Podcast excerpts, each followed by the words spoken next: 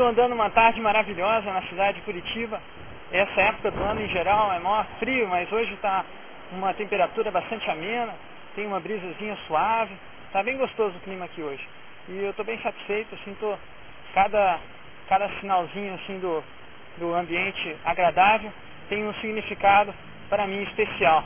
Eu me sinto, eu sinto essa brisa suave, me lembro do tempo que eu morava no Rio de Janeiro, e sempre à praia, e essas árvores estavam se mexendo de acordo com o vento, daí já me lembro de outras situações em que eu fiz trekking, excursões pela, pela, pela mata, aí, que é uma coisa que eu gosto de fazer. Então, tudo ao redor é, da gente são, tem significado. Tudo são signos. Mas os signos não são as coisas. Os signos, eles são representações, são, são como se fossem representantes que estão dentro da nossa cabeça. E o processo de transformação de uma coisa do mundo real para dentro da nossa cabeça chama objetivação, segundo a, a semiótica.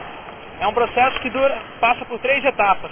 Na primeira etapa você olha para uma coisa né, e você percebe as características superficiais da coisa. Aquela, por exemplo, cor, a sensação de calor, você percebe é, é, é detalhes assim, em termos gerais da forma, né, arredondado, é quadrado, é, é, é linear, é, é orgânico. Então essas coisas você percebe na primeira idade. Aí depois você passa para a segunda idade, quando você começa a perceber relações de causa e efeito entre essa coisa e os objetos ao redor, em situações como, por exemplo, você vê, vê um carro andando e ele está em alta velocidade e você já pensa, não, esse cara está tá em alta velocidade deve estar tá com pressa.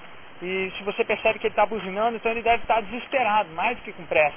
Então, e, e mais ainda, você ainda percebe que ele pode ser um perigo para a sociedade, porque uma pessoa com pressa, desesperada e, e, em velocidade tocando a buzina é um sinal de que a coisa não está boa e que ele pode fazer uma coisa totalmente, tomar uma ação totalmente inesperada. E já na terceira idade você começa a perguntar por que, que ele está tomando essa ação inesperada, né? Você começa a fazer relações.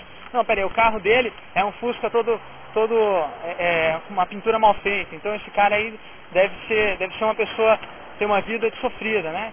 E, também o carro dele é pintado de vermelho. Então, se ele usa uma, se ele usa a cor vermelha no carro, é porque ele deve querer ter um sentimento assim de, de querer ter um carro esporte, mas ele não tem, então ele vai anda com fusquinha, mas o fusquinha tem que ser vermelho, já para simbolizar que ele quer chamar a atenção. Então você já faz uma, um monte de relações muito mais, é, é, a semiótica chama de abdutivas, né? Muito mais você está você tá tentando fazer relações muito mais, mais longe do que você estaria fazendo com a, na secundidade.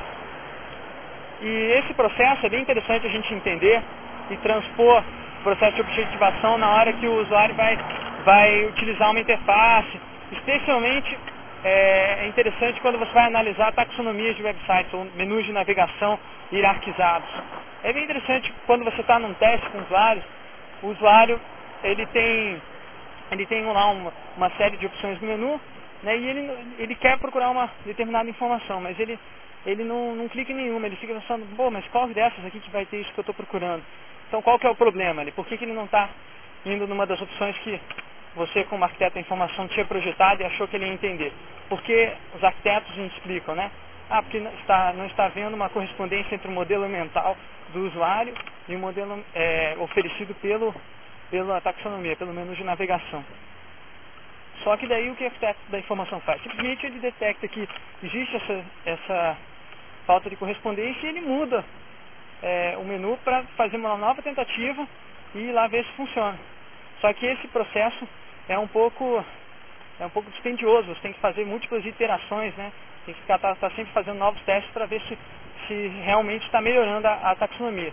Uma das das estratégias interessantes é você utilizar a semiótica justamente para perceber como melhorar e otimizar a velocidade em que você vai é, transformando essa, essa taxonomia para estar tá mais, mais adequada ao modelo que o usuário espera encontrar.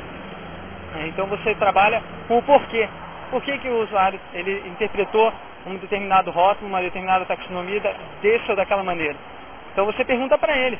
Você pode, além de você, você perceber que ele não está sabendo é, como interagir, você pergunta por que, que você acha que nesse link vai ter tal coisa? Por que, que você não está querendo clicar? Por que isso? Por que aquilo?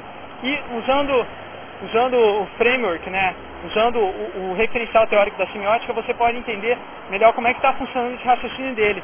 Que na semiótica tem uns estudos bem interessantes e complexos que propõem algumas formas é, é, de, de, raciocínio, né, como que existem certos tipos de raciocínio diferentes, isso aí é a lógica, é a parte da semiótica lógica, né, que explica como que as pessoas raciocinam. Claro que não é um modelo completamente 100% garantido que vai explicar todo tipo de raciocínio, mas na hora de um, de um teste, o usuário você também não pode ficar, ficar fazendo muitas perguntas para ele, senão distrai o, o usuário do, do, do, objetivo dele, que é testar ver se a taxonomia está tá compreensível.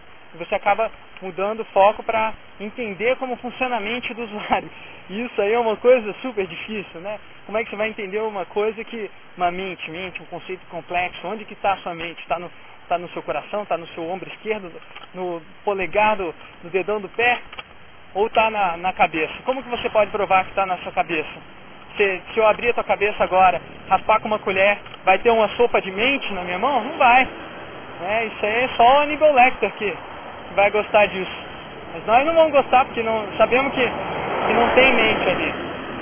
É, então a mente é um conceito totalmente abstrato, por isso que a semiótica é tão interessante que ela é uma ciência totalmente abstrata, né? nem dá para chamar de ciência, é mais uma filosofia, né? Filosofia bem abstrata de como explicar uma outra coisa totalmente abstrata que é o funcionamento da mente. Mas é legal porque ela não, ela é, é autêntica, né? ela, ela, é, ela é sincera, ela não vai chegar como algumas correntes da psicologia behaviorista, né, que vão explicar a mente de uma forma concreta. Eles vão usar um, um, outro referencial teórico diferente, uma outra abordagem diferente, para explicar uma coisa que não dá para ser explicada em termos concretos. Daí, quando chegam nessa parte que a ciência behaviorista, a psicologia behaviorista não consegue explicar as coisas, ela simplesmente desiste, nega e fala, ó, isso aí não dá para explicar, isso aí não existe, então, então fica essa questão da caixa preta, né? Eles falam, ah, a mente é uma caixa preta, não dá para explicar certas coisas, então a gente nem vai entrar no mérito da questão. E por isso que eu gosto da semiótica, que ela enfrenta de cara isso. Tudo bem que é abstrato, tudo bem que é teórico, tudo bem que é, que é às vezes uma piração total, mas pelo menos é alguma coisa. Se a gente tem que progredir, se a gente tem que estudar essa, é, o funcionamento da mente de certa forma, né, isso é, é interessante para quem vai projetar um, uma interface que vai estar interagindo diretamente com a mente do usuário, né, esse tipo de conhecimento é bem legal.